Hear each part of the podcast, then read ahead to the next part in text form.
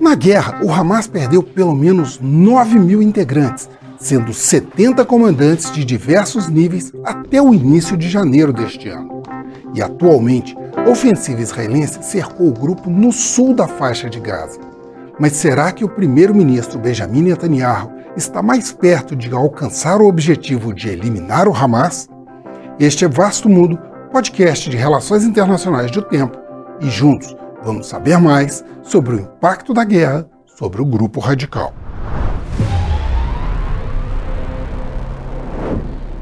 Desde os atentados terroristas contra Israel em 7 de outubro do ano passado até o dia 9 de janeiro, o Hamas perdeu o equivalente a um terço de suas forças. Os dados, divulgados pelas Forças de Defesa de Israel, incluem a morte de 50 comandantes de companhia, 19 líderes de batalhão e pelo menos dois comandantes de brigada. Um duro golpe sobre o Hamas, que em pouco mais de 100 dias de combates viu grandes cidades no norte da faixa de Gaza, como a capital, serem ocupadas pelo exército de Israel. Mas as imagens da região mostram que os combates continuam ferozes e que o grupo persiste. Um estudo da Fundação para a Defesa das Democracias mostra que a destruição física não tem sido suficiente para eliminar a ameaça à segurança dos israelenses. Na Operação Pilar de Defesa, realizada em 2012, pelo menos 1.500 integrantes do grupo foram mortos, sendo 19 líderes do Hamas e da Jihad Islâmica. Mas, desde então, o contingente militar passou de 20 mil para 30 mil combatentes. Uma das explicações é que o uso excessivo da violência reforça o apoio da população civil ao grupo.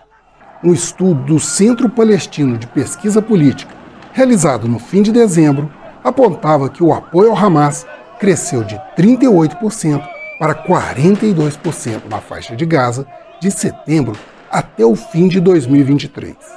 Na Cisjordânia, onde o governo é do grupo rival Fatah, o apoio ao Hamas cresceu de 12% para 44%.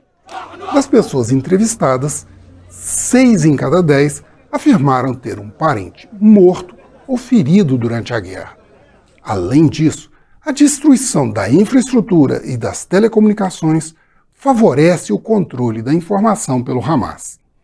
85% dos entrevistados disseram não ter visto nenhum vídeo de atrocidades cometidas contra civis israelenses.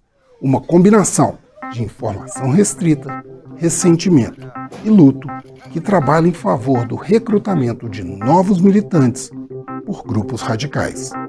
Eu sou Frederico Duboc e este foi Vasto Mundo.